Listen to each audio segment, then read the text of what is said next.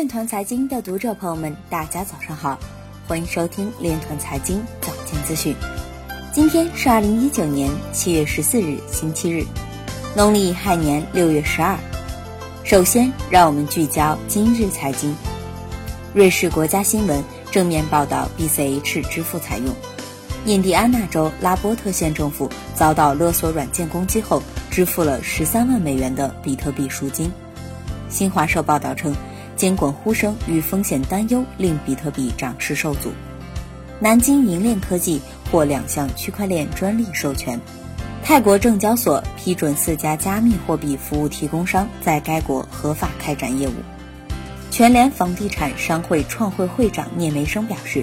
区块链可以在数字社区里起到结算作用。华盛顿邮报报道，政府害怕 Libra 的原因是它不受单一机构监督。印度特伦甘纳邦计划使用区块链等技术解决假药泛滥问题。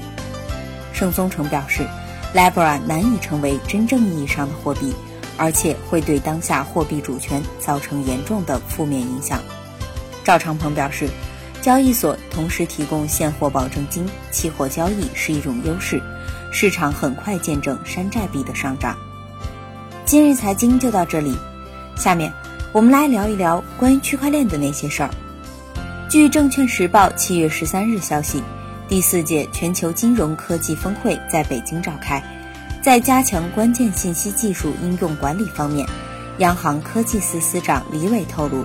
央行将研究制定云计算、人工智能、区块链等技术应用的监管规则、技术架构、安全管理、业务连续性等方面提出管理要求，引导信息技术在金融领域合作的运用，纠正部分机构有技术就滥用、有技术就任性的乱象。以上就是今天链臀财经早间资讯的全部内容，感谢您的关注与支持，祝您生活愉快，我们明天。再见。